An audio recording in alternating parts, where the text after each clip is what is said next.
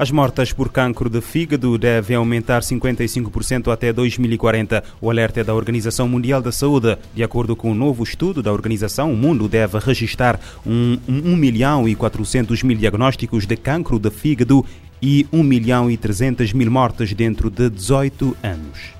As mortes por câncer de fígado devem aumentar em cerca de 55% até 2040, se nada for feito para combater a doença evitável. A revelação é de um novo estudo publicado em Lyon, na França, pela Agência Internacional de Pesquisa do Câncer. A instituição faz parte da Organização Mundial da Saúde.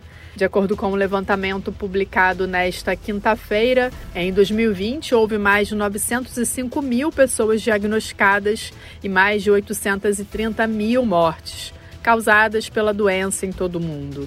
No ritmo atual, estima-se que 1,4 milhão de pessoas sejam diagnosticadas e 1,3 milhão morram devido ao câncer de fígado até 2040. A análise prevê que, por ano, haja um aumento de 500 mil casos ou óbitos. O estudo foi liderado pela epidemiologista Harriet Rungay. Ela declarou que essa realidade será enfrentada a menos que haja uma redução substancial nas taxas de câncer de fígado através da prevenção primária. O estudo também constata que a doença é uma das três principais causas de morte por câncer em 46 países e faz parte das cinco principais em quase 100 nações.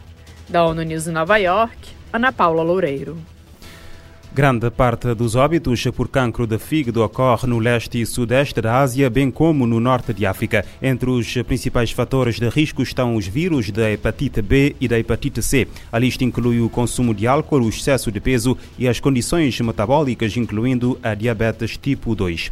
As Nações Unidas condenam um ataque que matou mais de 20 crianças na Tailândia esta quinta-feira. Em nota, o Fundo das Nações Unidas para a Infância afirma que nenhum menor deveria ser alvo ou testemunha de atos de violência em qualquer parte do mundo. Segundo agências de notícias, o atirador abriu fogo antes de bater com o carro contra uma multidão. Depois voltou a casa, matou mulher e filho e cometeu suicídio. O Fundo das Nações Unidas para a Infância, o Unicef, condenou o ataque a um jardim da infância na Tailândia, que matou pelo menos 38 pessoas, incluindo 20 crianças. Uma das vítimas tinha dois anos de idade, segundo agências de notícias. O Unicef diz estar triste e chocado com o incidente trágico num centro educativo da primeira infância na província de Nong Lampu, no nordeste da Tailândia. A agência da ONU lembra que nenhuma criança deveria ser alvo ou testemunha de violência em qualquer parte do mundo.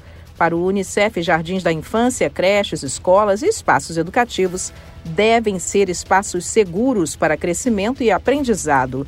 Em sua página na internet, o fundo pediu ao público e aos meios de comunicação que não postem e nem repassem imagens ou vídeos do ataque para não traumatizar as crianças e as famílias das vítimas. Ainda segundo agências de notícias, o autor do ataque chegou à escola atirando ele abriu fogo no meio de uma multidão na frente do estabelecimento e depois jogou o carro deliberadamente sobre as pessoas. Logo após o assassinato no local, ele voltou à casa, matou a mulher, um filho e se matou. De acordo com a mídia local, o autor do ataque era policial, mas teria sido demitido da força. Da ONU News em Nova York, Mônica Grayle. O ataque a uma creche na Tailândia foi uh, perpetrado por um antigo agente da polícia. Com recurso a armas de fogo e facas, o homem matou pelo menos 32 pessoas, incluindo 23 eh, crianças. Entre 6 e 9 milhões de paquistaneses estão em risco de pobreza devido às inundações causadas pelas chuvas das monções uh, verificadas a uma escala sem precedentes no contexto das alterações climáticas. O alerta foi feito hoje pelo Banco Mundial. 8 milhões de pessoas estão ainda deslocadas a viver em campos de uh, tendas perto de águas estagnadas que submergiram as suas propriedades e uh, meios de subsistência.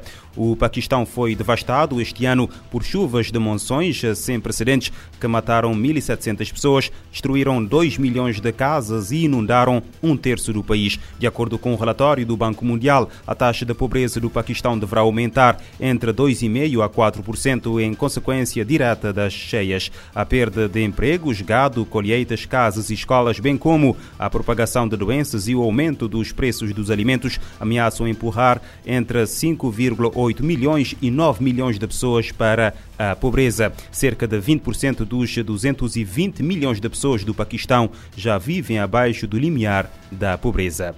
As Nações Unidas advertem para uma possível explosão de casos de cólera no Haiti. A organização pede a criação de um corredor humanitário para assegurar a entrega de água potável à população. O país anunciou no domingo os primeiros casos de cólera em três anos, já com pelo menos sete mortes eh, provocadas pela doença a coordenadora humanitária da ONU no Haiti, uh, Ulrika Richardson, afirma que 11 casos estão confirmados e 111 são suspeitos, mas avisa que os números podem ser muito mais elevados. Mais de 10 mil pessoas morreram no Haiti entre 2010 e 2019 devido a uma epidemia de cólera. O ministro dos Negócios Estrangeiros de Portugal diz que a comunidade internacional não se deve deixar intimidar pelas palavras soltas e bastante irresponsáveis dos governantes russos. João Gomes Cravinho, que foi recebido eh, na manhã da quinta-feira pela diretora-geral da Unesco em Paris, reitera o apoio de Portugal às Forças Armadas da Ucrânia. Não creio que nos possamos deixar intimidar por eh, estas palavras soltas e, eh, de facto, bastante irresponsáveis que, que ocasionalmente vamos ouvindo da parte de responsáveis russos. Nós apoiaremos as Forças Armadas ucranianas, apoiaremos também politicamente, apoiaremos financeiramente a Ucrânia até conseguir obter os seus objetivos. E neste momento eu creio que está demonstrado que a Rússia não tem capacidade militar para uh, as anexações que, uh, que diz ter feito recentemente e que não tem validade nenhuma e que ninguém reconhece. O presidente russo Vladimir Putin assinou na quarta-feira o decreto de lei que oficializa a anexação de Donetsk, Lugansk e das regiões de Kherson e Zaporizhia à Rússia. No entanto, grande parte da comunidade internacional condenou estas anexações e não reconhece a validade desta decisão.